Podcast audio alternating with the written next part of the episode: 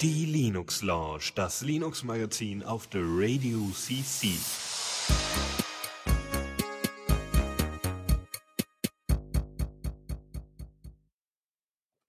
Ja, da sind wir mal wieder, ich und äh, Falri. Ja, ne, herzlich willkommen zur Linux Lounge hier am, äh, ich finde das Datum nicht, hey, 6. Mai. Und wir haben wieder einige interessante Themen für euch und äh, ja, irgendwie war diesmal sehr übersichtlich, habe ich das Gefühl. Also es war irgendwie klare, schöne Themen dabei. Nicht so, dass man sich überlegt, okay, das Thema, boah, muss das mit rein oder was wollen wir dazu denn sagen? So einfach Sachen, die sind eigentlich ganz, gehen gut so runter, Ja, finde ich. das läuft. Und Genau. wird auch spannend. Gut. Wolltest du einen ähm, Jingle einspielen oder wollen wir direkt Ja, reinstarten? wir- Jingle, natürlich. Neues aus dem Repo. Genau, nicht überhastet hier. Ja, Was, haben wir denn Schönes? Sabayon, äh, das quasi Tochterdings da von, von dem, was du da benutzt. Also es ist eine, quasi eine Distribution, die auf Gentoo aus, aufsetzt, ähm, die aber im Vergleich zu Gentoo halt ähm, fertig auch vorkompilierte Pakete anbietet, glaube ich. Also man Mhm. kann so, sowohl die einen als auch die anderen machen. Die haben da halt so ein spezielles Repository, wo die vorkompiliert sind. Die haben auch einen zweiten Paketmanager. Das geht nicht über den gleichen. Achso, na denn. Ja, und ähm, da gab's jetzt auch ein 13.4er Update, was mich erst ein bisschen verwirrt hat, als ich den Titel gelesen habe. Ich Mhm. dachte so, hä? Hat jetzt Sabayon gewechselt und wer setzt jetzt auf Ubuntu auf oder was? Das, das, Das dachte ich auch für einen Moment. kam mir sehr komisch vor. Ja. Also, nee, nee, nee. Mhm. Ja, nee. Also, ja, Ähm, und die haben äh, Die, ja, System, System D, ne? Machen Genau. Nee, ich wollte noch mal die Nummer erklären. Äh, das Ja. liegt nämlich jetzt daran, dass sie ab jetzt so, also ist ja Rolling Release und so, eigentlich gibt's keine wirklichen Updates, also so Distributionsupdates, aber sie machen jetzt so, dass äh, automatisiert, wenn alle Pakete stabil sind, einmal ein, so ein Update rausgeschoben wird. Und deshalb Okay. halt immer die Monatszahl dahinter. Das ist spannend. Also, aber, aber höchstens einmal im Monat oder was? Mhm. Also Okay. im Fest einmal im Monat. Mhm. Ich meine, das finde ich eigentlich ganz cool, so zu sagen, okay, wenn alles jetzt gerade mal, wenn alle Pakete flüssig ineinander greifen, dann sagen wir Freeze, hier Push, raus Mhm. an die Leute Genau. und dann wird wieder weitergebaut, bis wieder alles gut passt und dann sagt man wieder, okay, die nächste Version, mit der ihr alle gut arbeiten könnt. Finde ich gut. Ja. Genau. So, dann System D, genau. Äh, das ist jetzt drin, soweit ich weiß. Äh, ist ja in äh, Gentoo noch nicht so wirklich angekommen. Nö, genau, habe ich noch nicht bei mir. Mhm. Ich habe ja immer noch UDEF 197-R3 Uh. oder sowas, Okay. wo ich ja irgendwie schlimme Änderungen an meinem System machen musste, damit die Netzwerkkarte noch gefunden wurde nach dem Update. Hat mich vorher darauf hingewiesen, so, na, hier wird gleich schlimmes Zeug passieren. Ich so, okay. Und ähm, ich habe mir aber auf dem Arch Linux, auf meinem Raspi halt Systemd angeguckt und irgendwie Systemd meint irgendwie ernst mit dem Einfachsein. Ne? Also Mhm. äh, wenn man da irgendwelche Services hat oder irgendwas, das sind einfach stumpf symbolische Links, die er irgendwo anlegt. Im Gegensatz zu irgendwelchen anderen Startservices, die irgendwelche Config-Dateien bauen oder irgendwelche anderen Sachen machen. Also ist irgendwie schon irgendwie witzig. Ja, und irgendwie vorher war es halt so, der ähm, Login-Manager musste halt über, da gab es irgendwie verschiedenste Methoden, den zu starten und Systemd, da sagst du einfach hier, äh, start mal GDM. Und GDM weiß halt, wann er zu starten hat und äh, dann läuft's einfach alles. Also die Config-Skripts sind halt auch irgendwie so, dass die sich richtig, ja, Genau, sind. ja. Cool.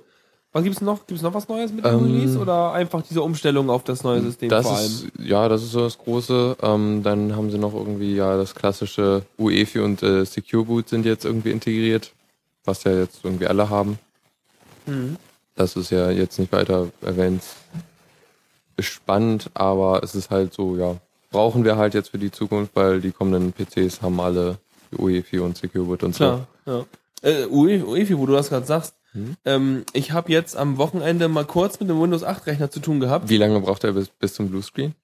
Nee, kam gar nicht. Okay. Ich habe den irgendwie, äh, das Interessante war eigentlich, ich meine, Windows 8, das war schon ein bisschen abenteuerlich, so, alles voller bunter Vierecke, was ist denn hier los?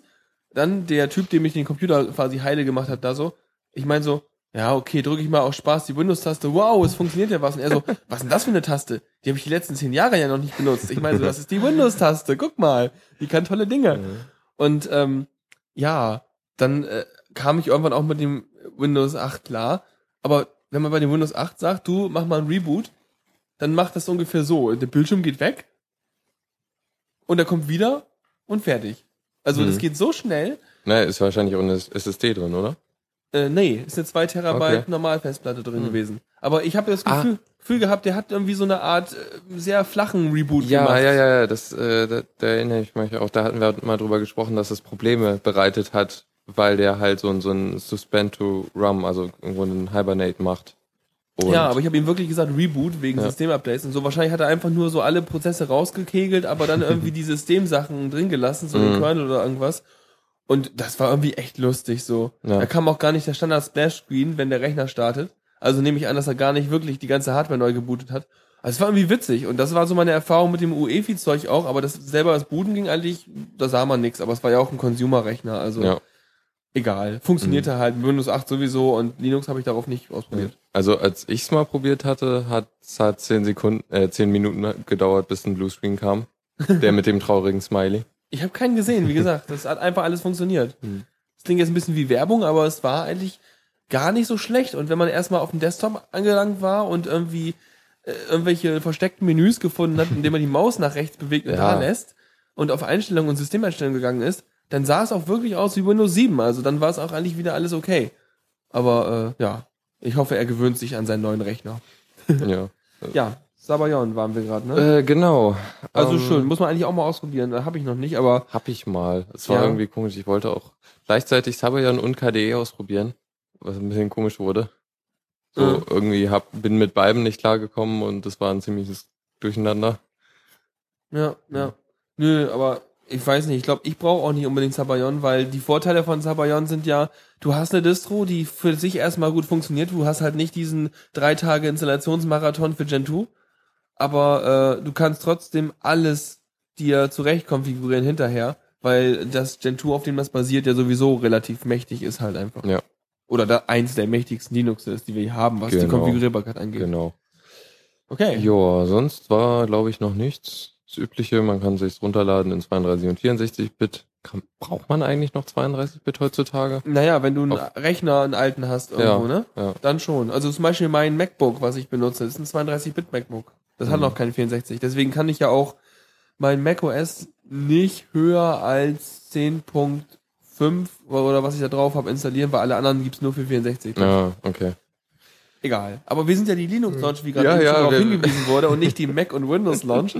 Aber man muss ja auch Linux gegenüber den anderen Systemen abgrenzen, finde Mhm. ich. Ne? Also damit Ja. kann man es immer rechtfertigen. Genau. Und da ist natürlich dann der Vorteil, du kannst immer noch äh, aktuelle Distributionen auf einem alten System starten, was aber teilweise dann auch wieder nicht so viel Sinn ist, weil irgendwie ist alles. Ja, das hast du aber immer. Wenn du irgendwie neue Ja. Betriebssysteme hast und so, dann ähm, ist das Problem, dass die natürlich auch für die neuen Devices gebaut sind. Das heißt, wenn du Mhm. die auf alten Sachen benutzt, wird alles immer langsam und eklig sein, weil natürlich damit gerechnet wird, dass du ein bisschen leistungsfähigere Hardware hast und Ja. äh, so weiter. Ne? Das ist immer ein bisschen traurig. Aber Mhm. naja. Aber da gibt's ja auch irgendwie ganz speziell angepasste Distributionen, die so Genau. richtig minimalistisch Dieses sind. ganze LXDE-Zeug Ja. und dieses, ja, diese ganzen Minimum-Linux-Dinger. Da hast du ja Mhm. zum Glück eine riesen Brandba- Bandbreite, nicht Brandweite. Tja. Genau. Firefox. Firefox äh, hat, oder Mozilla, äh, Firefox OS hatten wir irgendwie letzte Woche und die Woche davor und so weiter äh, schon mal und die haben jetzt ihren äh, Simulator aktualisiert. Ist das denn der offizielle Simulator? Das ist ziemlich offiziell. Das ist halt Okay. äh, Ich meine, die Sache ist ja, wenn man, die wollen ja, also die wollen ja Firefox OS rausbringen und so, ne? Das Mhm. ist ja auch eine gute Sache. Und da das natürlich so ein bisschen wie WebOS, äh, kennst du noch von H Ja. ja, ja, dann äh, so ein bisschen wie WebOS ist, äh, da hast du ja auch alles irgendwie webmäßig gehabt mit HTML Mhm. und JavaScript und Zeug. Und hier hast du ja auch den Vorteil mit dem Firefox OS, das ist ja auch quasi Webseiten-Gedöns. Und da hast du den Vorteil, du kannst diesen Simulator, den sie jetzt rausgebracht haben, einfach im Firefox Mhm. als Add-on haben, Ja. was wir jetzt auch haben. ja. Das ging übrigens bei äh, ähm, WebOS nicht. Da, Aha. das musste man irgendwie in der VirtualBox simulieren. Gemein. Ha, da sind wir jetzt schon einen Schritt weiter. Sehr Ja. gut. Weil der, dadurch ist natürlich, was man sich strategisch überlegen muss, die Schwelle, Apps zu entwickeln, sehr niedrig, wenn man Genau. einfach ein Add-on reintut und dann kann man Apps entwickeln, selbst wenn man kein Device hat. So sieht's aus. Also so ziemlich schick. Ja, also es flutscht hier ganz gut durch die Gegend. Mhm. Und ja, muss ich mir mal angucken. Ich meine, ja, es sieht halt irgendwie. Ja, es fühlt sich oft an wie, wie die Webseite. Also, was, ich hatte vorhin mal ein bisschen rumgespielt und da war dann irgendwie auf Twitter gelandet. Ja. und das sah halt ziemlich aus wie die mobile Webseite. Ich weiß nicht, also ich meine, du hast ja auch ein, hast doch einen Twitter-Client drauf, ne? Aber ähm, ich denke mal, letztendlich ist das ja auch alles Webseitenzeug. Ja, Aber es wird ja auch irgendwie klappen. Also ich, das sieht hier halt Mag- doch irgendwie ja. aus wie eine Webseite. Naja, ja, ist äh, ja. Aber ich, ist ja auch irgendwie na, teilweise irgendwie schon, Absicht. ne? Aber ich mag mein Android. Mhm. Ja. Aber Da äh, bin ich echt mal gespannt, was Dennis davon hält, wenn er es mal ausprobiert hat. Der hat ein Device. Oder? Er hat ein, eins bestellt. Okay, also hat er demnächst ein neues Handy oder Mhm. irgendwie ein Handy, womit er nie telefonieren kann, weil das Betriebssystem irgendwie, also Naja. hoffentlich wird das ganz gut und nicht so wie damals mit dem Open Moco, wo man dann halt ständig irgendwie ein Problem hatte, Mhm. weil irgendwie es vier Sekunden brauchte, bis es dann mal anfing zu klingeln, weil äh, er irgendeinen Kontextwechsel machen musste oder so. Mhm. Ja, es ist ja schon weiter als äh, das Ubuntu for Phones, wo du Okay. ja irgendwie der Taschenrechner, der da kannst du irgendwie Text eingeben, der dann äh, komische Dinge macht. Du kannst Exploits via Taschenrechner ausführen. So sieht's aus. Oh, okay, interessant. Ah, du hast den Das- Taskmanager entdeckt. Ja, das, das sieht sehr nach äh, äh, WebOS aus. Ja Insgesamt also, fühlt sich das sehr nach WebOS an. ich bin gespannt. Also, das, also es macht echt keinen schlechten Eindruck. Diese Icons hier unten sind noch ein bisschen riesig. Mhm. Aber ähm, ja, letztendlich ist ja aber auch die Oberfläche gerade noch ein bisschen klein. Ne? Also das ist Ja. jetzt irgendwie die Auflösung. Also wir sehen hier ein Fenster, das ist jetzt nicht so riesig. Ähm, das ist aber vielleicht so nicht die Original-DPI-Auflösung, die man nachher auf dem Handy hat. Ne? Weil man hat ja irgendwie schon Ja, irgendwie sein, genau. sein HD-Ready-Handy mit irgendwie 1200 Pixeln. Sollte. Wahrscheinlich. Mhm. Hoffentlich. Egal.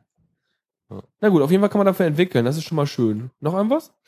Ähm, na, es gibt jetzt eine neue Version, aber ich finde jetzt auch nicht so spannend, was da jetzt neu ist. Ich wollte einfach mal über den Firefox so, so kurzer Einblick in Mhm. den Simulator und so. Was mich gerade auch interessiert, ich habe mich noch gar nicht so doll mit dem Firefox OS äh, beschäftigt.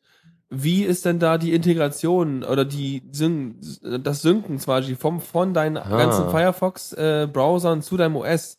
Dann, mü- dann könnte es eigentlich doch eine ziemlich coole äh, Integration geben. So mit, also Firefox Sync dann wahrscheinlich. Genau, das wird es wahrscheinlich geben, ne? Also äh, und ich meine, dann wäre auch noch spannend, ähm, wenn du sozusagen deinen Firefox Fox, wahrscheinlich so ein bisschen wie mit iTunes und den Mm. iPhones so ein bisschen als äh, Verwaltungsding sie benutzen kannst. Das werden sie hoffentlich Ja. nicht machen, aber ähm, fiel mir nur Okay. gerade ein. Firefox sieht etwas aus wie auf dem Android, Ich wollte gerade sagen, ist das irgendwie Chrome auf dem Firefox OS? aber in den Einstellungen ist nichts vom Sync. Aha. ja, hätte ich jetzt erwartet eigentlich. Oder vielleicht Ja. muss man das System weit einstellen, dass man das synkt. Oder sie sind noch nicht, noch nicht so weit. Ja, das kann natürlich auch sein. Obwohl es ist ja schon auf End Endgeräten jetzt. Also das muss, finde ich, mindestens Ja. rein, dass du dein Firefox-Sync-Konto auf dein Handy synken kannst, dass du mit, zumindest deine Bookmarks und Passwörter und Zeug da drauf hast. Ähm, naja. Also weil letztendlich, was ich so, so toll finde an dem Android-Zeug, ist halt, dass ich einfach meinen ganzen äh, Krempel am Rechner irgendwie verwalten kann. Meine Mhm. ganzen Gmail und Kontakte und Kalender und sowas alles. Und das nicht auf einem fummeligen kleinen äh, Handy machen muss. Mhm. So wie ganz früher mit meinem Palm oder was das war. Oder meinem Siemens S45. Und äh, sowas muss da auf jeden Fall rein. Aber vielleicht Ja. machen sie das ja in den Apps dann und nicht systemweit oder so. Keine Ahnung. Also, ne, systemweit wäre schon schle nicht schlecht. Ja. Aber ja. Ja, aber dann ist natürlich die Sache auch, vielleicht möchtest du ja auch dein Firefox OS oder also deine, dein Mail und Kontakte und Kalender mit deiner Own Cloud synchronisieren, natürlich, Mhm. wenn du schon so auf dieser Schiene bist. Und dann müsste man natürlich entsprechende Apps äh, haben, also hier zum Beispiel hast du ein E-Mail-Programm, ne? Äh, dann musst du zuerst mal, okay, Setup, na gut, lassen wir das mal.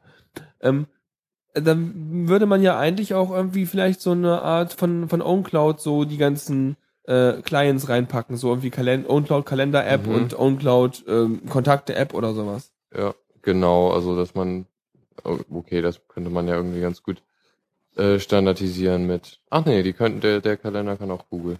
Ja, gut, und, und CalDAV, damit kannst du halt wieder Ja, OwnCloud, genau. dein OwnCloud machen. Das ist okay. Also das heißt, die Synchronisation musst du hier in den Apps machen. Dann, hm. Ja, obwohl ich das doch echt einen Vorteil finde bei Android. Dass dass du du halt. ja, dass du zentral machen kannst. Ja. Ich meine, du hast ja sogar die, wenn du deine App so schreibst, dass die vernünftig die ganzen APIs von dem Android-System nutzt, dann hast du ja sogar in deinen Einstellungen bei Android eine Übersicht, welche Konten du eigentlich alle irgendwie auf deinem System registriert hast Mhm. und wie aktuell die Daten darauf sind, weil er sagte ja dann ja, wann er die zuletzt synchronisiert hat. Und du kannst halt auch den Sync einstellen, ob, ob er jetzt synkt oder nicht. Genau, was du halt systemweit machen kannst, ohne dass du vorher in Mhm. jede App rein musst und Genau. Und du hast natürlich auch nichts, äh, was, was unter Windows irgendwie mal verbreitet ist, dass jedes zehnte Programm oder jedes Programm so seinen äh, Hinter Hintergrund-Demon hat, der nach Updates sucht. so. Ja, das will, das ist ja auch noch eine Frage hier. Wie machen sie das hier? Ähm, Na, Apps haben irgendwie, kommen über den App Store. dir? Ja, hier, Okay. da gibt's irgendwie so ein Marketplace. Ja, ich meine, die Sache ist ja, also dann gehst du auch als App hin und registrierst dir irgendeinen Hook, so nach dem Motto, ich möchte jeden Morgen um sieben irgendwie äh, aufgerufen werden und dann irgendwie mich synken oder sowas. Ja. Ja.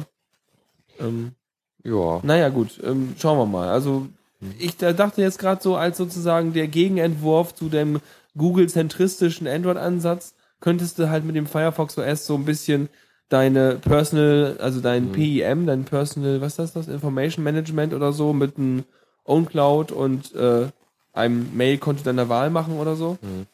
Ja, also ich meine, es, es existiert ja nicht so wirklich was jetzt zum Beispiel für, für, für Sync von äh, Dateien oder so. Ähm, Ah, nee, ja, Quatsch. Ich meine halt irgendwie, du kannst halt dann deine, OwnCloud-App bauen, die dann synkt. Achso, für Dateien. Mhm. Ja, müsstest du auch wieder eine App haben, die quasi so, so Zeug macht. Ja.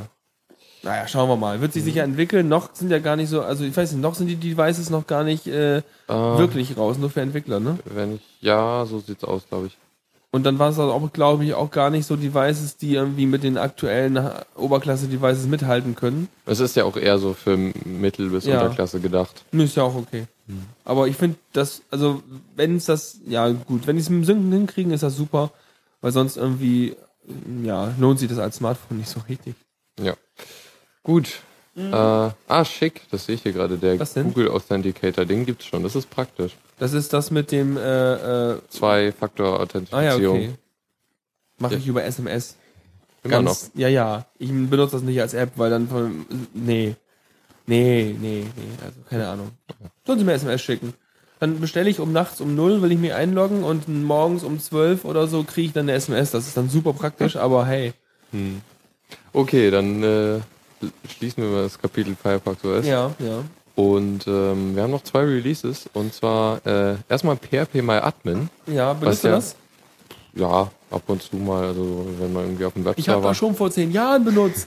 Damals. Welche Version hatte das denn damals? 2. Punkt irgendwas oder Okay. so.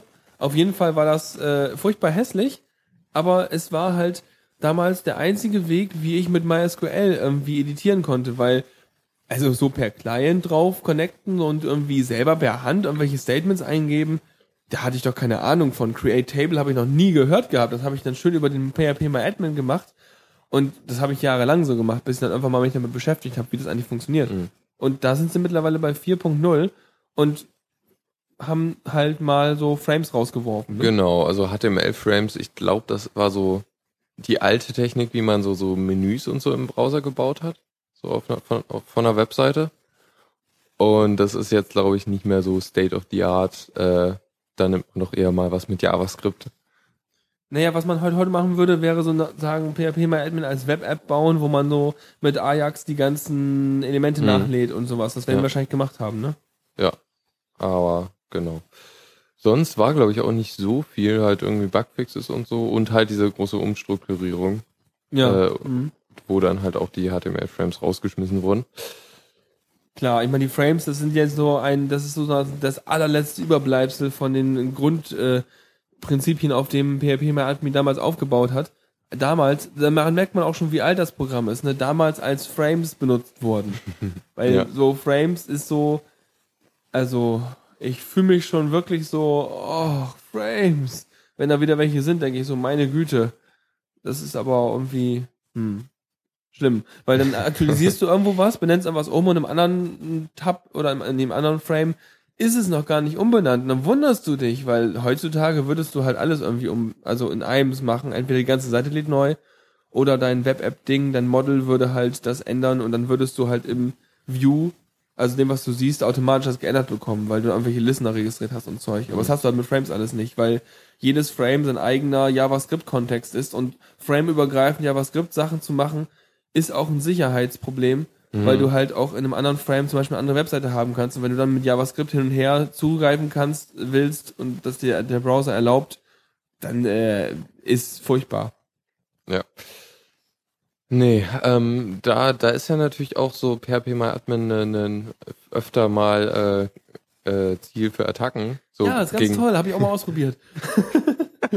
Damals, äh, als ich Praktikum gemacht habe, hm, ist schon wieder ewig her, da war ich das erste Mal an der schnelleren Leite. Und äh, an, an Leitung, ja. Und dann habe ich dann irgendwie morgens, äh, in, ich habe mal in Google eingegeben, PHP MyAdmin und Login oder so und habe dann irgendwie die ersten 100 Seiten enthielten PHP MyAdmin äh, Seiten ohne HT-Access-Schutz davor, also ohne normalen Passwortschutz. Da habe ich mir einfach mal eingeloggt, mir die Webseite dazu angeguckt, ein bisschen rumeditiert. Irgendwann stand dann auf der Webseite so, wir wurden gehackt, das ist alles ganz schlimm. Und ich so reingeschrieben, nee, wollt ihr nicht. Ich habe da rumeditiert übrigens, ne, so und so könnt ihr schützen. Link gesetzt auf ein Tutorial, wie man HT-Access einbaut. Die so, ah, wir wurden so schlimm gehackt, ist alles so furchtbar. Ich so, hallo, seid ihr blöd oder was? Ah. Ja, ja, also. Da, also kurzer Exkurs. Ich höre gerade ein ganz altes Chaosradio, irgendwie Nummer 9 oder so. Ich weiß auch gar nicht von welchem Jahr. Jedenfalls furchtbar alt, wo man sich noch einwählen musste und so. Oh Gott. Da hat einer angerufen und erzählt, dass er sich auch mal, dass er versehentlich äh, auf dem, auf dem irgendwie gesich- sicherheitskritischen Server der Uni gelandet ist und dann irgendwie auch Anschiss vom Admin gekriegt hat. Ja, du, aber wenn man sich da halt einwählen kann, Pech halt. Ja. Lustig. Ja. Ja. Okay, ich würde sagen, wir sind damit durch. Ich meine, PHP Admin kennt man sonst und wer es benutzt, der weiß jetzt, okay, jetzt sind Frames halt raus. Freut sich.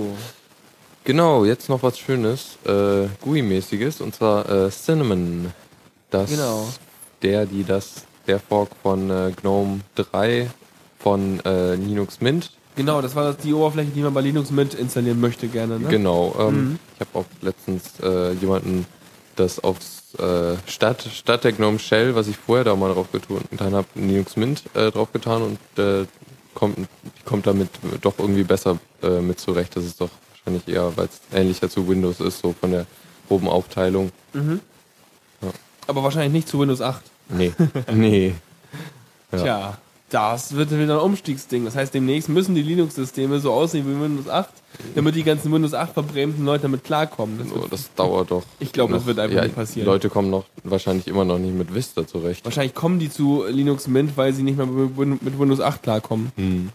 Auch schön, äh, wo war das? Der Wikigeeks, ähm, hier äh, Ralf, der jetzt irgendwie in Berlin da irgendwie in der Bibliothek arbeitet. Ja, mit dem Windows XP. Genau. Ja, wunderbar. Ah, ja, nee. Habe ich ja dann am Samstag auch noch benutzt, Windows XP. Und da, also um mal wieder kurz auf Windows zurückzukommen. ja, da, da, vorhin übrigens, aber hier Open Source, ja. Aber dann gab es so die Sache, ja, ich möchte gerne meine E-Mails migriert haben. Vom einen alten Rechner auf den neuen Rechner. Und der alte Rechner Windows XP. Der neue Rechner Windows 8. Ja, ich habe meine E-Mails mit Outlook 2003 abgerufen. Ich so, mhm, okay. Ja, und das ist ein POP3-Konto, habe ich rausgefunden. Oh, fü. Das heißt, ich brauche nicht nur, nicht nur die Serverdaten umändern, sondern ich muss auch noch die E-Mails, die auf der Festplatte liegen, irgendwie aufs neue System kriegen. Was für ein E-Mail-Client benutzt man unter Windows 8? Ich so überlegt, ich nehme mal Thunderbird. Okay, gut, Thunderbird genommen. Dann überlegt, wie kriege ich die Daten von Outlook 2003 zu Thunderbird auf Windows 8? Hm. Der einzig gangbare Weg und der auch schmerzfreiste war es, auf dem Windows XP ein Thunder- Thunderbird zu installieren. Während der Installation kommt ein Migrationsassistent und meint so, hey, soll ich von alten Programmen was installieren oder was migrieren? Und dann sagst du, ja, nimm mal Outlook. hm. Und dann nimmt er das Adressbuch und die E-Mails und macht Flup. Also Flup hat in diesem Fall 10 Minuten gedauert, weil der Rechner so langsam alt ist. Und äh, hat dann die Mails übertragen. Dann macht man Thunderbird schön zu, kopiert den Profile-Ordner von Thunderbird, geht rüber auf Windows 8 und tauscht ihm quasi so die wichtigsten Verzeichnisse. Also es gibt ein Mail-Verzeichnis im Profile und ein A-Book oder so ähnlich Verzeichnis, wo das Adressbuch drin hängt. Und die tauscht man dann wiederum aus und dann hat man die Mails migriert. Ding! Epic Ja. Win. Ja, super. Ja. Aber, äh, wo waren wir gerade? Wir reden zu. Immer noch über Cinnamon, ne? Richtig. Genau. Mm, 1 1.8, äh, das ist die neue Version, ähm, hat irgendwie sehr viel, recht viel an der Oberfläche gewählt gekriegt. Es gibt jetzt, äh, tada, Widgets, Uhu, was machen die? äh, zeigen Dinge an. Ach so, zeigen die an oder kann man auch interaktives Zeug machen? Könnte ich mir da zum Beispiel meine Astrid To-Do-Liste anzeigen? Können die Web, Uh. so Web, Webclips oder so? Gute Frage. Das wäre gut. Das wäre schick, ne? Also so, Ja. so im Grunde, KDE hat das ja schon länger, dass du dann halt mit Widgets halt alles Mögliche machen kannst. Ja, du bräuchst ja eigentlich nur so ein kleines Browserfensterchen, was eine Mhm. URL anzeigt oder mit einer URL mal Genau. gestartet wird und vielleicht wieder zurück zu der URL-Knopf hat. Und dann kannst du dir deine Web-App, deine Wunderlist oder dann was auch immer reinhängen, Mhm. falls du keinen nativen Client hast, der das macht. Und dann wird dann, dann hätte es für mich auch mal einen Sinn, auf den Desktop zu wechseln wieder, Mhm. weil mein Desktop hat halt keine Symbole drauf, die habe ich deaktiviert. Also mein Desktop hat, zeigt nur das Hintergrundbild an, sonst nichts. Ja, aktuell gibt's irgendwie nur drei. Äh, Drei Typen, was ist das ein? Das mit dem, das mit dem XKCD ist äh, ein- einfach nur Bildanzeige oder was? äh, ein Launcher? Naja. Keine Ahnung, vielleicht Ah, Fotoframe, okay. Nein, nee, Fotoframe sollte das hier sein. Das sieht halt aus wie ein Frame. Okay, also das zeigt so eine Palme und so ein, so ein Stockfoto an und das hast eine Uhr noch und das dritte oben wahrscheinlich beim XKCD wird der Launcher sein. Ja, Wobei mich da interessiert, was der tut. Also Genau. launch eine Webseite. das, das wäre eine ne Möglichkeit halt, wo du dann irgendwie dann automatisch den aktuellsten Comic sehen kannst. Solche Geschichten irgendwie. Okay, nein, nein, nein, nein. Also ach so, vielleicht ist das ja genau dieses XKCD Desklet, was immer den aktuellsten XKCD anzeigt. ah, okay. Und das ist gar nicht der Launcher. Okay. okay.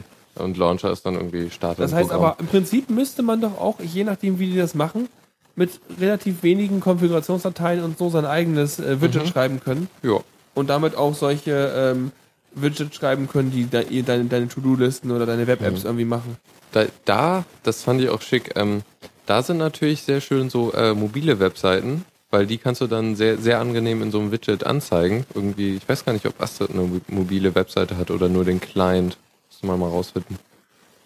Ähm, ja, sonst Cinnamon hat irgendwie dann noch so ein, so ein die haben haben es jetzt weiter geschafft, sich ein bisschen von äh, GNOME 3 abzu entfernen, sage ich mal, äh, indem sie die ganzen Systemeinstellungen komplett in ihren eigenen Systemmanager gebracht haben, so dass du keine zwei System-Tools hast. Es ist auch immer ätzend, ne? wenn du sozusagen, also wenn ich bei meinem Ubuntu hier irgendwie im Suchen bin, wo stelle ich Sachen ein und manchmal, manche Einstellungen gibt es als einzelne Menüeinträge irgendwie, wo ich dann da hinkomme, so irgendwie Startprogramme oder irgendwas.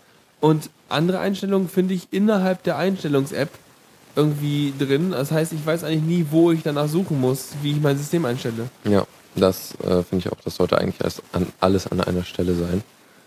Ähm, Ja. ja. ist ja irgendwie auch jetzt Konsens, so GNOME, die GNOME Shell hat das, Cinnamon hat das. Ich muss mal wieder GNOME 3 irgendwie benutzen. Das, ist, fehlt mir voll. Ich hatte das ja vorher auf meinem äh, Ubuntu drauf. Aber ähm, der, damit dann kann ich ja nicht mehr arbeiten, weil mein Ubuntu zu wenig RAM hat. Ja, Das heißt, ständig schmiert die Oberfläche ab, weil der mit 2 Giga, mit zwei Gigabyte kommt er nicht klar. Und äh, dementsprechend benutze ich irgendwie Ubuntu 2D, Classic Ah. Mode, irgendwas. Was Der- super zum Arbeiten ist, der, aber der ist ja jetzt auch nicht mehr wirklich 3D. Das ist ja der 3D gerenderte, nur halt äh, in äh, Software gerendert. er soll ja gar nicht 3- 3D sein. Das ist ja das Aber- absolut älteste überhaupt. 2D gibt's halt nicht mehr. Ja gut, mir egal. Hauptsache es braucht wenig Systemressourcen. Also äh, ich merke das nur immer, wenn ich nach irgendwie drei Stunden mit ganz viel Eclipse am Arbeiten, also ich habe Eclipse, Firefox, Chrome und äh, äh, was weiß ich, alles noch gleichzeitig auf und dann will ich in Chrome ein neues Tab aufmachen, dann dauert das ernsthaft 20 Sekunden, bis das neue Tab aufgeht, bis er halt den ganzen Chrome wieder aus dem äh, Festplatten äh, Swap Swap. in den RAM geholt hat. Ah. Ja, das ist schon ein bisschen alt, der Kleine. Ja, ja. Ja, weiß nicht, da kannst du, glaube ich, mal mit Cinnamon rumprobieren. Aber Das- ich will mein System doch nicht ändern. Das ist doch Nee, alles nee, gerade so gut nee, du, eingerichtet. es gibt doch So. garantiert irgendein Repository, was dir dann Cinnamon auf Ubuntu installiert. Ah, okay. Hm. Ich brauche mehr RAM, sagt der Tuxi. Ja. ich habe schon damals das Maximum an RAM reingetan. Ich habe 2 Gigabyte drin. Den Laptop habe ich gekauft mit 512 MB. Ja, das äh, ist, äh, frisst das. So. Deutsche Übersetzung von Eat That. Äh. So. Ja. Gut. Haben wir es denn immer? Ähm, oh, wir haben noch was Slices. Was denn das? Ja, Splices, das ist so der Gesamtübergriff, äh, Begriff, nicht Übergriff, äh, an äh, Sachen so, so Hintergrund, äh, diese Widgets jetzt und ähm, äh, der, der, der, Bei, bei, bei, bei muss ich ja an Bioshock denken. Ja, so Splicer. Splicer und so. ja. Sehr fies. Mhm. Wenn immer so eine Hand von unten kommt und sich um eine Spritze reinrammt. So. Ja. Und, und dann nebenbei noch ein neues Widget platziert. Ja, genau. So Hand, so, Also es so- Hand rückt das Widget zurecht. Splices ist halt so der Übergriff für alle Sachen, die du installieren kannst. Irgendwie so Add-ons oder so Zeug. Ah. Da haben wir so einen schönen Manager, wo du dann die Sachen verwalten kannst. Ja. Okay, nicht schlecht. Ja, muss ich mal. Ich, also Cinnamon, das lockt mich wirklich. Das muss ich mindestens mal irgendwie ausprobieren. Ich kann es ja einfach installieren. Auf dem Ubuntu wahrscheinlich. Ja, da kann ich dir auch, denke ich, mal helfen. Cool. So, was haben wir jetzt? Ah, wir sind durch Was? mit den Sowas von durch. Neuigkeiten. Und wir haben nur eine halbe Stunde gedauert, äh, gebraucht. Den Fehler mache ich auch öfter. Okay. Newsflash. Ups. Äh, ja, wir gehen direkt mal weiter ins nächste Mozilla-Thema. Richtig, wir haben ja schon ein bisschen Mozilla, jetzt haben wir mehr, noch mehr Mozilla. Aber Mozilla mit äh, Mozilla meets Netzpolitik quasi so ein bisschen. Ja. Jedenfalls die typischen Themen, die bei Netzpolitik irgendwie angesprochen werden. Und zwar hat Mozilla Finnfischer abgemahnt. Was war noch Finnfischer? Finfisher, das war diese Schmiede, die äh, Trojaner oder Überwachungssoftware. die äh, guten Staatstrojaner, Quasi, Oh. aber also ich, die haben die jetzt ja neuerdings auch gekauft bei denen, Ja, glaube ich, für ja, genau. 150.000 Euro. genau, sie, sie konnten irgendwie nicht und konnten dann doch, ich habe keine Ahnung. Also jedenfalls, das ist so das, was irgendwie die unter so in äh, diversen äh, ähm, Regimen äh, benutzt würde, wurde, wird oder wurde, so, so Ägypten oder Bahrain. Ja. Die hatten auch irgendwie, hatten die, ich, ich meine, ich höre ja mal das Logbuch Netzpolitik, die hatten ja irgendwie so einen ganz komischen Server, wenn man den irgendwie angesurft hat, hat er irgendwie so eine komische Sache zurückgesendet. Hallo irgendwie. Steffi. Genau. so, äh, ja, deutsche Ja. Entwickler, juhu. äh, Genau. ja, Ähm, und, und warum machen die die ab? Also, äh, die haben sich nämlich was überlegt, wie die die Software auf die Computer kriegen, ne? Mm, Ja, sie, sie geben sich einfach als Firefox aus. Weil Und, ja, Firefox ist ja irgendwie überall kennt man und Mhm. ja, ne? Vertraut man ja der Marke. Und wenn man sich dann Firefox, dann klickt man da ja auch drauf und so. Ähm, und da mahnt Mozilla jetzt ab, weil damit sieht Mozilla ja, ja ihre Markenrechte verletzt. Aber ich glaube auch, es ist Rufschädigung, ne? Ja, genau, darum geht's glaube ich eher, dass Ich sie glaube halt auch, aber Markenrechte wären auch lustig. So wenn plötzlich die Musikindustrie wegen Copyright alles kaputt machen kann, dann kann Mozilla auch für Recht und Ordnung auf der Welt sorgen und weniger schlimme Software, indem sie meint, unsere Markenrechte. Hm. ja, sie sagen halt auch so, ja, wir wollen nicht, dass das halt äh, eine Software, die missbraucht wird, um Menschenrechtsverletzungen zu begehen, sich hinter einem Produkt wie Firefox versteckt. Richtig. Ja, wäre ich, ja mal- wär ich ja mal gespannt, ob sie das irgendwie damit Erfolg haben. Ja, da bin ich auch interess- interessiert. Ja. Ähm, da hattest du noch kurz verlinkt das Logbuch Net Netzpolitik. Genau, die hatten halt im Podcast in der Folge 63 von Logbuch Netzpolitik, die ich irgendwie jetzt gestern, vorgestern irgendwann gehört habe, hatten sie auch kurz drüber gesprochen und äh, ja, aber die wussten auch nicht wirklich viel mehr, als wir jetzt gerade erzählt haben. Aber äh, auch mal ganz spannend. Also das lohnt sich sowieso mal zu hören, Logbuch Netzpolitik. Aber ähm, an dieser Stelle verlinken wir es einfach nochmal in den Shownotes, dann Ja. habt ihr da auch nochmal direkt den Link. Gut, dann noch Ja. irgendwas. Ja, die regeln irgendwie auch für mobile Geräte. Interessant. Na klar, ist doch wie Facebook. Du musst Ja. halt auch mobile Geräte. ja.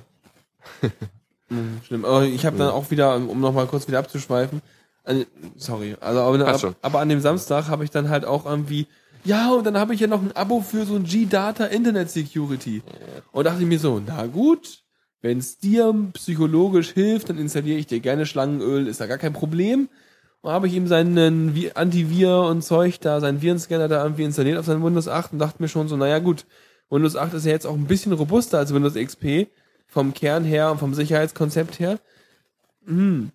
Naja, und äh, da habe ich dann auch bei der Installation erst gesehen, dick Werbung für, ja, G-Data Mobile, äh, Mobile Service 2 irgendwie, schützen Sie auch Ihr Handy, weil immer mehr Handys sind betroffen von irgendwie böser Software. Und dachte ich mir auch so, oh, geh weg. Äh, ihr Da- müsst, Da hatte mir eine Freundin von mir äh, irgendwann mal auch ihr Handy vors Gesicht gehalten mit so, einem- so einem äh, Antivirenschutz, den sie da ähm, laufen ein ließ. Antivirenschutz, das ist das ganz Neueste, wenn du keine Antivirenprogramme installierst. Genau. Ja, nee, also das ist, Mhm. das ist halt wirklich irgendwie eher so für. Ich meine, du hast doch ein Handy und die sind schon nur, wenn es gut, wenn's gut ist, dann sind sie schnell. Und dann installierst du dir noch so einen Kram drauf, der dein Handy ausbremst. Ja. Da hast doch keinen Spaß mehr. Genau. Nee, das muss man nicht. Mozilla, waren wir durch. Ja. Äh, interessante Sache. Ah, nee, noch mehr Nicht? Mozilla. Oh, noch mehr Mozilla.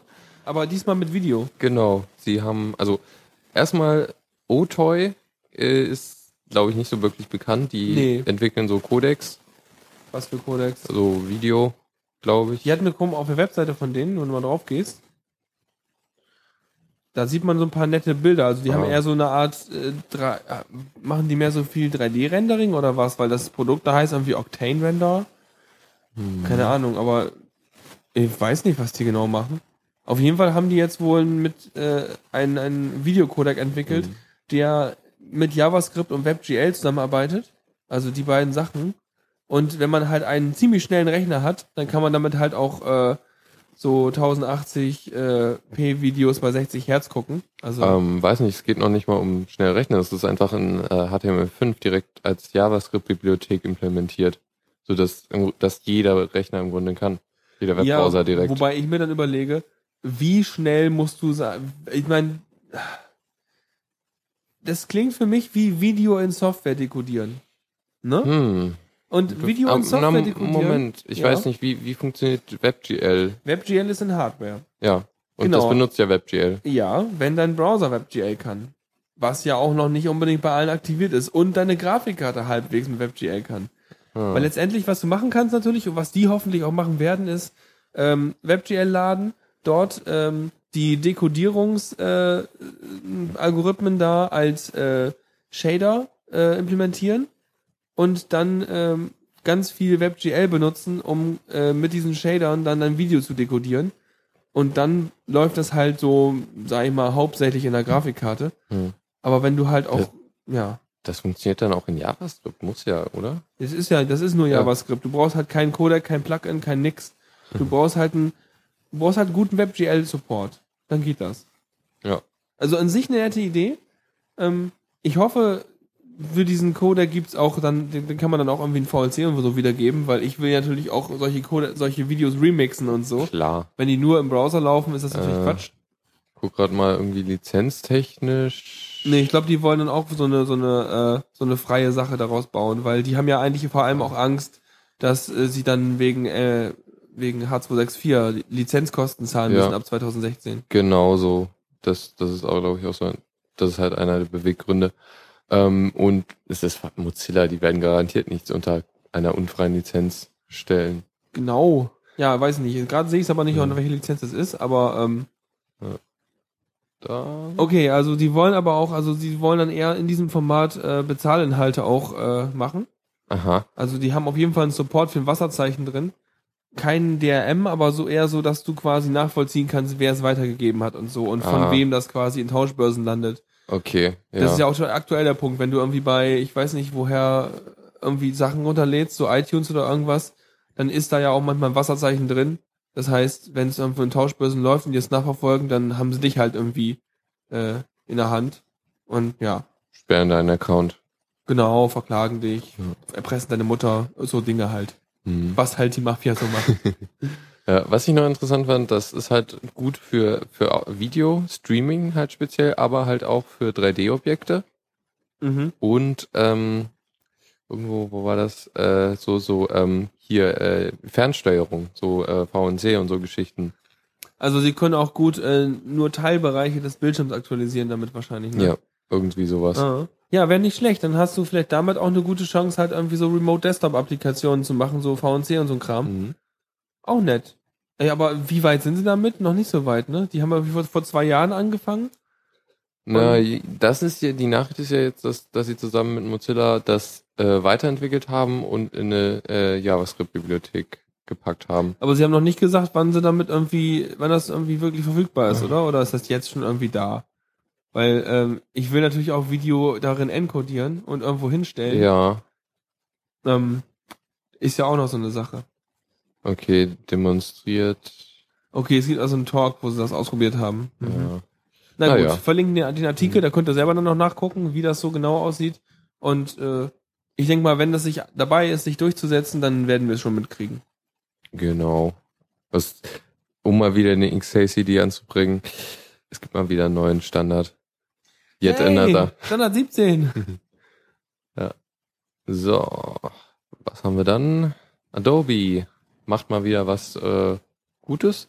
ähm, ja, äh, seit äh, 20 Jahren mal wieder was Gutes. Ähm, genau. Also in Sachen Font machen sie ja nicht wenig Schlechtes. Also sie hatten ja irgendwie mal ihre zwei Schriftarten, dieses äh, Source Sans Pro und Source Code Pro, Aha.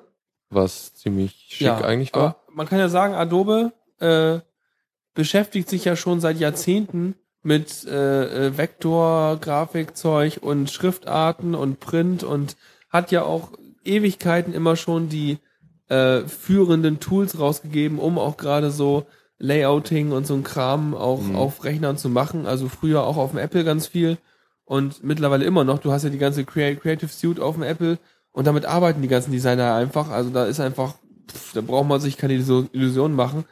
Und ähm, der, der ein wichtiger Punkt ist, wenn man halt irgendwie, man merkt das, wenn man darauf achtet. Ja, also wenn, normalerweise denkt keiner so richtig drüber nach, außer man hat halt irgendwie einen Plan, so wie die Schrift aussieht, die man so liest am Rechner. Dann denkt man so, naja gut, da steht Schrift, aber man merkt auch, wenn Schrift besonders schön aussieht, dann liest man den Text einfach leichter, als wenn die Text, als wenn die Schrift so irgendwie bunte Kanten hat oder irgendwie so komische Sachen hat. Und das ist ein, das hängt davon ab, wie die Schrift auf dem Rechner gerastert wird. Weil die Schrift selber ist so ein Vektorschrift, das heißt, die besteht aus irgendwie Polynomen zweiten und dritten Grades, irgendwelchen Ausgleichskurven, irgendwelchen Sachen so. Mhm. Ähm, und die muss ja natürlich in so ein festes Schachbrettraster auf den Bildschirm gebracht werden, damit die da irgendwie angezeigt werden kann. Und da gibt's halt so spezielle Techniken, so Hinting, ähm, womit halt gesagt wird, okay, dieser Strich ist wirklich ein senkrechter Strich. Und dann versucht halt der Rasterer, diesen Strich genau auf eine Pixelzeile zu kriegen. Und das gibt's auch noch für einige andere Linien. Und da gibt's verschiedene Formate, wie das wiederum in den Schriften abgespeichert ist, also so Hilfsdaten, äh, wie das äh, gehintet werden soll. Und dieses, ähm, wie hieß das jetzt das aktuelle Format? CFF? Äh, ist der, ist das, ist der Softwarecode. Ähm, aber Das alte, was nee, das neue. TrueType ist das jetzt und das andere war OpenType, ne?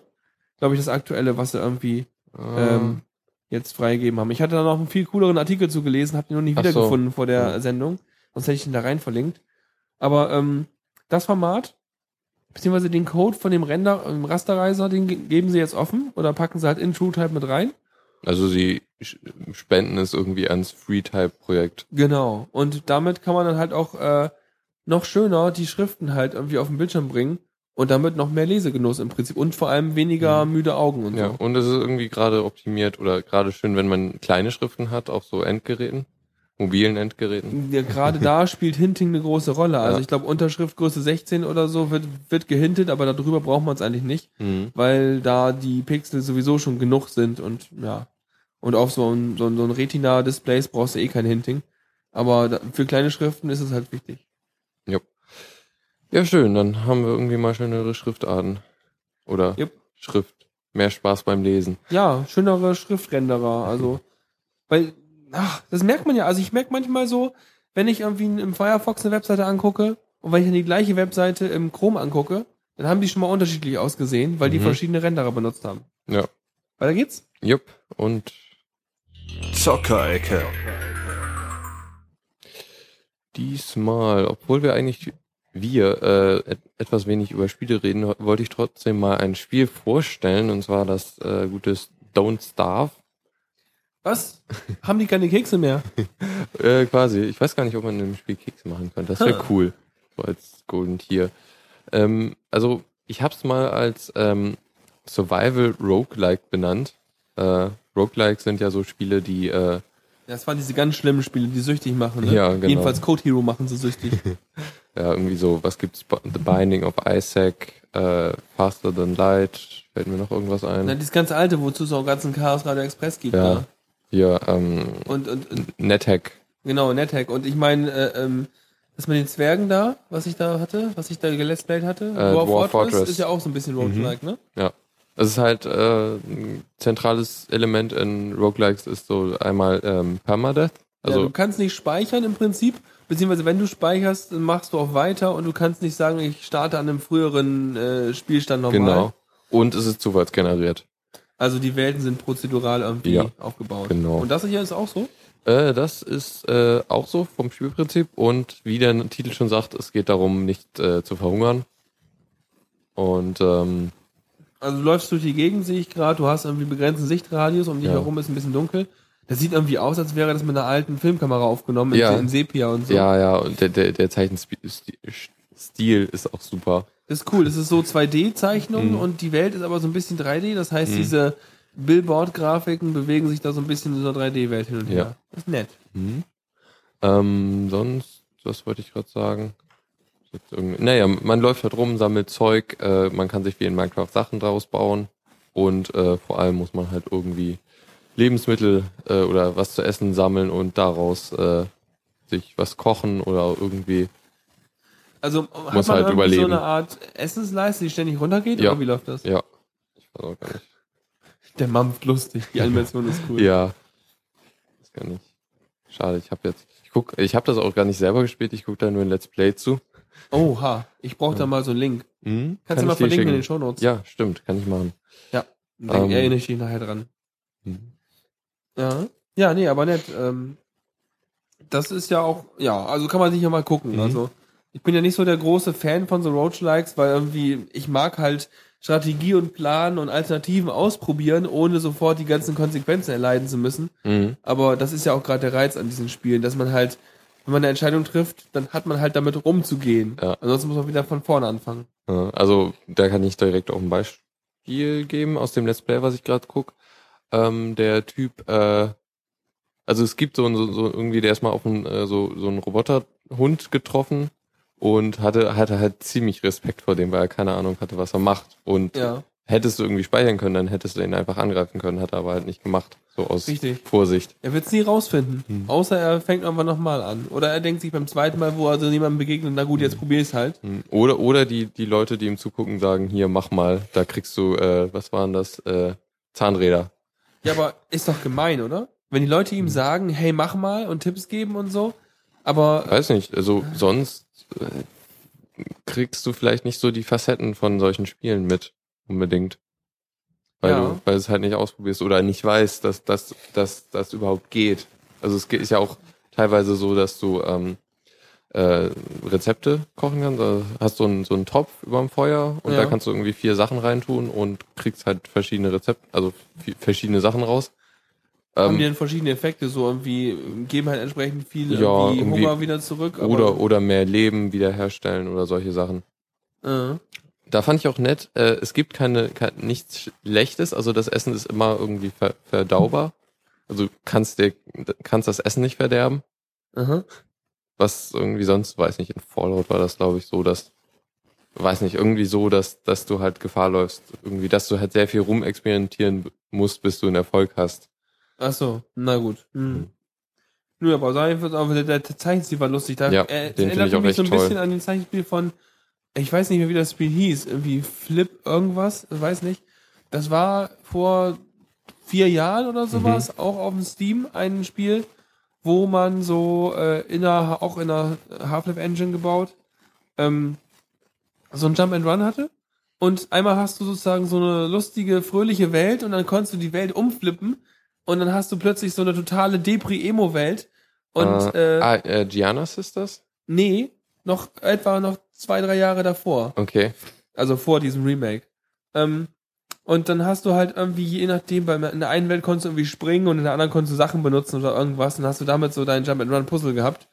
Das war auch ziemlich cool, habe ich nie gespielt. Aber irgendwas mit Flip oder irgendwie sowas Mhm. hat das drin gehabt im Titel. Vielleicht findet ihr das ja. Aber äh, dann müssen wir eigentlich nochmal Mhm. gucken, ob man das nochmal spielen kann, Ja. weil es war irgendwie lustig. Okay. Ähm, und letz, letzter Aspekt des Spiels ist natürlich äh, Jahreszeiten. Der Winter kommt irgendwann und Ach. dann hast du echt Probleme mit Essen. Ja, toll, dann kannst du irgendwie Nüsse eingraben vorher oder Mhm. sowas, ne? Ja, oder dir eine Eisbox bauen aus äh, Seil, Zahnrädern und ein paar Stöckern. Und Hast du einen Kühlschrank oder was? Ja. oh Mann. Ja. ja. Irre Sache. Gut. Kommando der Woche. Beziehungsweise Mehrzahl, es sind zwei. Mhm. Also e- eins in zwei Varianten Ja, ja. oder so. Also es ist kein wirkliches Kommando, sondern äh, ein Tipp, wie man mit Du hast wieder äh, äh, auf Twitter äh, CLI Magic äh, angeguckt, ne? Genau.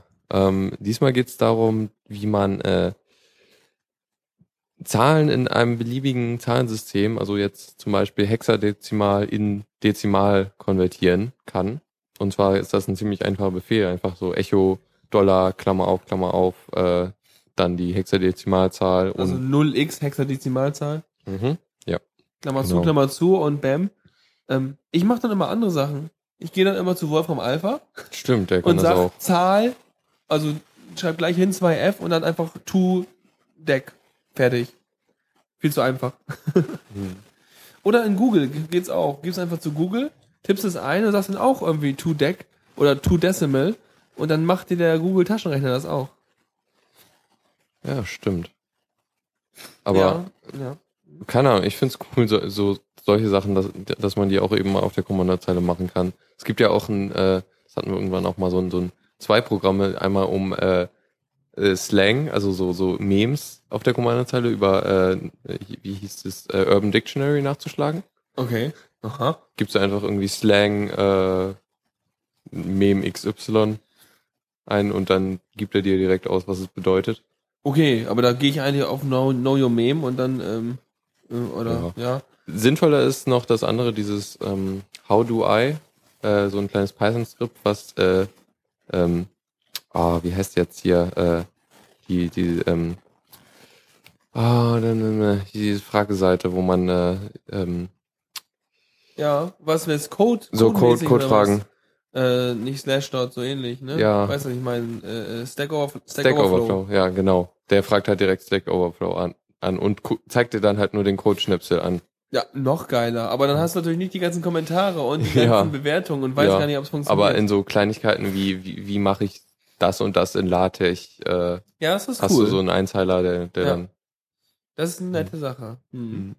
Ja. Genau. Ähm, Und halt, was, also der andere Befehl war halt, äh, wie Äh. macht man irgendwie Base äh, vier- 36? Also, also wie, also du hast ja sonst irgendwie bei Hexadezimal mit 0x als Vor Vorwärts, äh, also als äh, Präfix, hast du ja halt, also ist halt so per Definition klar, okay, es ist Hexadezimal. Du kannst, glaube ich, auch HX oder so benutzen. Dann hast, also müsstest du können, dann hast du ähm, äh, Oktalsystem, glaube ich, Mhm. oder so ähnlich.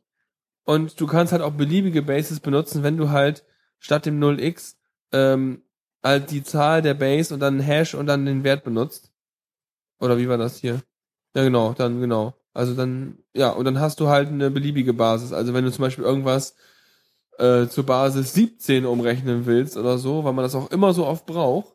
Also ich meine, meistens brauchst du ja wirklich nur 16 Basis oder irgendwie vielleicht noch 8, wenn du halt irgendwie was Schlimmes machen willst. Aber sonst, oder du hast, oder zwei. oder das technische Informatik 1, wo du dann ganz komische Sachen konvertieren musst ja, zum Üben. ja, aber zum Üben machst du es doch lieber per Hand, oder? Mhm. Ja. Ja, zur Kontrolle natürlich nur. Ja, okay, ah, mh. das habe ich damals aber wirklich auch mit Google gemacht, ich erinnere mich. Mhm. Äh, ich noch einen Nachtrag zur Zockereck, weil ich darauf hingewiesen wurde im Chat. Äh, das hatten wir, glaube ich, letzte Woche einfach nicht. Ähm, Portal gibt's jetzt auch für Linux. In Ja. der Beta. Ja, soll wohl laufen. Gibt's kostenlos, ne? Nee. Nicht? Dann nee. nicht. Aber ich meine, ich habe mir schon gedacht so, wuh, es gibt Portal, aber das Ding ist, das habe ich schon 25.000 Mal auf Windows durchgespielt und auf dem Ja. Mac. Das reicht ja jetzt Mhm. langsam. Ich meine, es ist ein tolles Spiel, ja, aber ähm, kennen wir schon. Ist toll. Ist wahrscheinlich auch einfach nur mal so ein Technik-Demo-Test, dass wir halt wissen, okay, unser ganzes Zeug läuft halt auch auf dem Linux-System, wenn wir halt Linux als nächste große Plattform haben wollen, wo wir wirklich unseren ganzen Kram importieren. Na, die portieren jetzt einfach alles, Ja. was sie haben. Dann muss halt Portal auch nochmal laufen. Ja. Genau. Aber Counter-Strike nicht mehr, ne? Doch, Counter-Strike ist schon. Ja, aber wer spielt denn das noch? Wahrscheinlich bin ich einfach aus der Ja. äh, Generation raus. Ja. Es gibt ja irgendwie ein neues Counter-Strike von einer Weile. Echt? Ja. Ich dachte, das heißt Team Fortress. Das ist ein anderes Spiel. Das gibt's auch für Linux. Ja. Ich Ja. bin kein Spieler, man merkt das ein bisschen. Äh, wir haben keine Tipps. Oh knows. Wir brauchen Tipps. Gebt uns Tipps. Oh je. Äh, Naja, gut. Keine Tipps für heute. Haben, was, was, ja, keine Tipps. Hm. Ja. Überleg Fällt mir spontan auch nichts ein. was ich heute die Woche so benutzt habe. Übrigens, ich habe es mit Open, Street, Open äh, Streetmap wieder hingekriegt. Ah, Ich hatte ja letztens erzählt, ich war ja am Samstag, habe ich ja schon ein paar Mal angerissen, in dieser Windows Launch Sendung, war ich ja unterwegs. Und ich dachte mir so, naja, ich fahre halt mal mit dem Handy dahin. Also äh, nicht auf dem Handy, sondern ich benutze es als Navi. Und hab erst gedacht, so, na gut, OSM an, hast du gerade die Karten aktualisiert, so, machst du mal, ne, Tipp ein, Adresse, hm, tu mal dahin. Und da sagt das Ding so, ich kann keine Route finden. Habe ich so rumprobiert, ging auch nicht. Also weder Yours noch Open Service, äh, Open Root Service ging, noch das integrierte Ding. Das ging alles nicht. Dann habe ich halt die Google-Navigation als Fußgänger benutzt, was dann halt nicht so eine optimale Route war, aber es war immer noch okay. Zu Hause habe ich dann später hin herausbekommen, er hat scheinbar irgendwie einen Bug drin, dass wenn man dieses äh, Ziel, wo man hinläuft, also OSM Ant, wenn man das Ziel, wo man hinläuft, ähm, über diese Internetsuche festlegt, dann hat er das nicht wirklich als äh, Koordinatenziel irgendwie drin. Also er hat die XY-Koordinaten irgendwie nicht so richtig oder was auch immer. Und das heißt, ich bin nochmal dahin gegangen zu dem Ziel und habe noch mal dane- daneben geklickt und habe dann gesagt, als Ziel festlegen und navigieren. Und dann ging das alles. hm, das ist aber auch ein komischer Bug. Ja, auf jeden Fall. Ich habe jetzt auch nicht mehr mehrmals versucht zu reproduzieren, aber auf jeden Fall, ähm, ja, fand ich irgendwie ein bisschen blöd, weil soll so nicht, soll nicht so. Kann man ja nicht mit rechnen. Weil im Prinzip mag ich schon einfach OpenStreetMap und dann Fahrradnavigation, weil die ist einfach mal viel besser als das, was Google rausspuckt. Obwohl es mittlerweile schon langsam besser wird, gerade mit der Fußgängernavigation. Aber ähm, für Fahrrad ist einfach OpenStreetMap gut, weil da sind die ganzen kleinen Ja. Wege auch drin. Und es geht einfach mal offline. Genau, das auch noch. Und mit der Offline-Navigations-Routing-Maschine in OSM an drin kannst du sogar ganz offline machen. Wobei ich mir die Routen halt wirklich meistens von Open Route Service geben lasse, weil der die noch meiner Erfahrung nach ein bisschen besser macht, die Routen. Mhm. Okay. Ja. keine du, Ahnung, Du machst immer offline, ne? Ich glaube schon. Aber ich weiß auch nicht, was, was bei mir der Standard ist. Egal, ob das geht. Ja. Cool. Ich glaube, wir sind durch. Das äh, sieht wirklich so aus. Ähm, Bevor wir euch noch länger die Ohren irgendwie weglabern. Komm, haben wir eigentlich eine Sendung am Anschluss wieder nicht, ne? ich, nee, ich hatte Ich glaube auch nicht. vorhin geguckt. Nee, das sieht nicht Oh, du hast- aus. Du hast Radio CC hier als App-Tab. Genau. Wow. Ständig am, am Puls sozusagen. Nee, wir sind ziemlich allein heute. Na gut, dann sind wir auch mal durch, glaube ich. Mhm. Ja. Ich Jo. hoffe, es war irgendwie nicht zu konfus, hat Spaß gemacht und ihr habt irgendwas mitbekommen. Wenn ihr, wenn, wenn ihr was gefehlt habt, die Anmerkungen habt oder sonst was, ne, einfach kommentieren. Und also, wenn die Shownotes dann sofort gleich demnächst da sind. Mhm. Und dann äh, können wir das noch irgendwie, dann wissen alle anderen auch, was wir jetzt noch voll vergessen haben. Ja, und äh, damit ähm, würde ich sagen, bis bald und bis nächste Woche. Genau. Tschüss. Tschüss. Vielen Dank fürs Zuhören. Die Shownotes findet ihr auf theradio.cc zusammen mit dem Mitschnitt und dem RSS-Feed der Sendung. Solltet ihr Ideen oder Themen für uns haben, dann schreibt uns einfach an kommentar at theradio.cc. Wir freuen uns immer über konstruktive Kritik zur Sendung. Bis in einer Woche.